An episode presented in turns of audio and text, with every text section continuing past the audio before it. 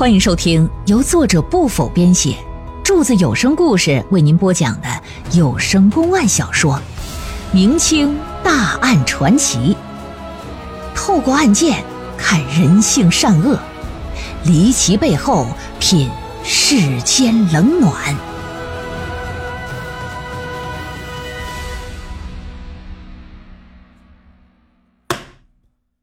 这祖孙二人可都是知书达理的人，面对霍二嫂这样的无赖泼妇，那吵架自然不是人家对手。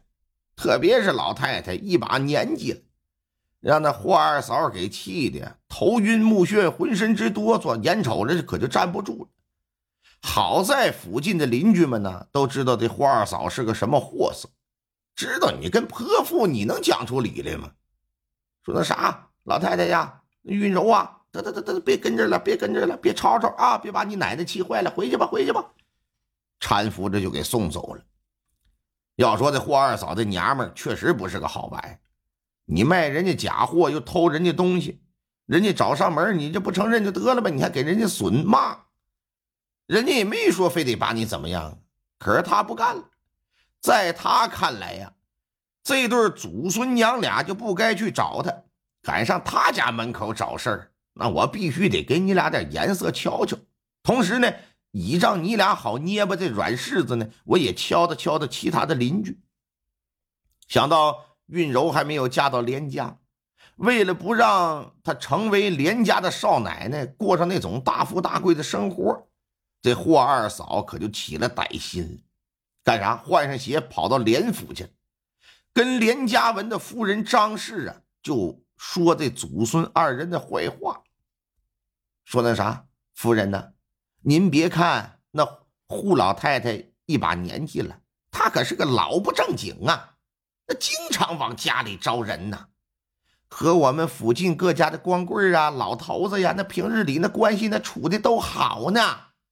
您说有这样的奶奶，她能教育出什么好孙女啊？嗯。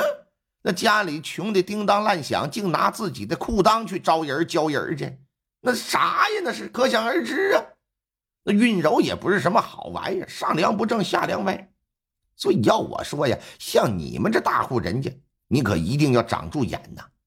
真要是把那样的女人娶回家，占你们家便宜还不算啥，关键是让您儿子戴绿帽子。您说，您这家里跟县城有头有脸的。受得了吗？是吧？这故事讲的比柱子都精彩啊，连编带演。张氏听完不由得是直皱眉，说：“你说的是真的吗？就连那个韵韵柔也不正经，可不是吗？真的，货真价实了。我这么大个人，我能跟您编瞎话吗？是不是？对我有什么好处？我跑来跟您说这事儿啊，无非就是因为我心善。”我不想看到你们家府上吃亏，不想看到你们让那娘俩给骗了，特别是那韵柔那小浪蹄子呀！你别看他好像打小识文断字的，即便家道中落，也装的跟个大秀大家闺秀似的。其实啊，那都是假的，他骨子里呀，那骚的很呐。可以就是这么说吧，骚到什么程度啊？煮面条都得拿尿去煮啊！你算算吧，你说的可有实证啊？当然有了。那小贱人啊，看上个书生，嗯，那书生啊，挨着我们家邻居王婆住。那小贱人就写书信，让那王婆帮忙来回传达。王婆虽说不认识字儿，但你一个未婚女子，给一个未婚的小伙子总写信。那写的是啥？那不用看也应该知道吧。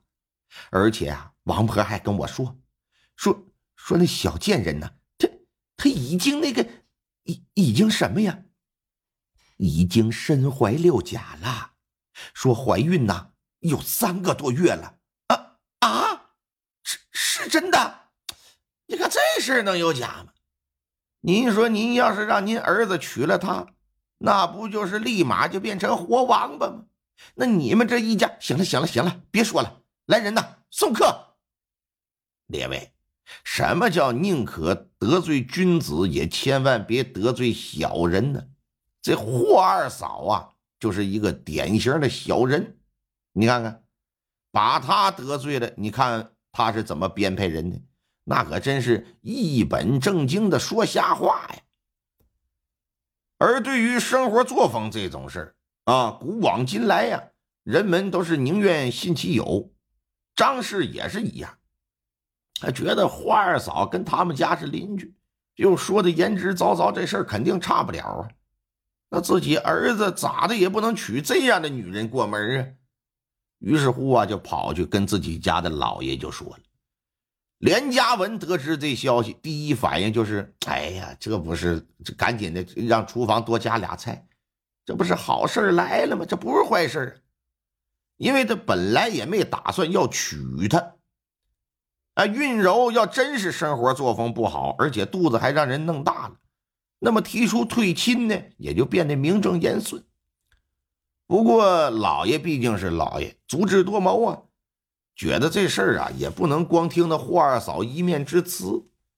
万一他要是和那祖孙二人俩有什么过节，跑着编瞎话挑拨离间呢，是吧？一琢磨，这霍二嫂啊，言语间提到那王婆了，哎，这就决定我呀，把那王婆找过来，我问一问吧。差人把王婆请到府上，连家文坐在那里看着他。说王婆婆呀，闻听我那未过门的儿媳，呃，韵柔写了书信，让你帮忙传递给一书生，是否有此事啊？王婆是干啥的？在县城里开了个茶馆啊，骨子里他跟那霍二嫂是一类人。一看人连老爷问起这个韵柔生活作风问题了，嘿嘿一笑。嘿 嘿不知那连员外是想听真话还是想听假话呢？哎，当然是想听真话呀，越真越好啊！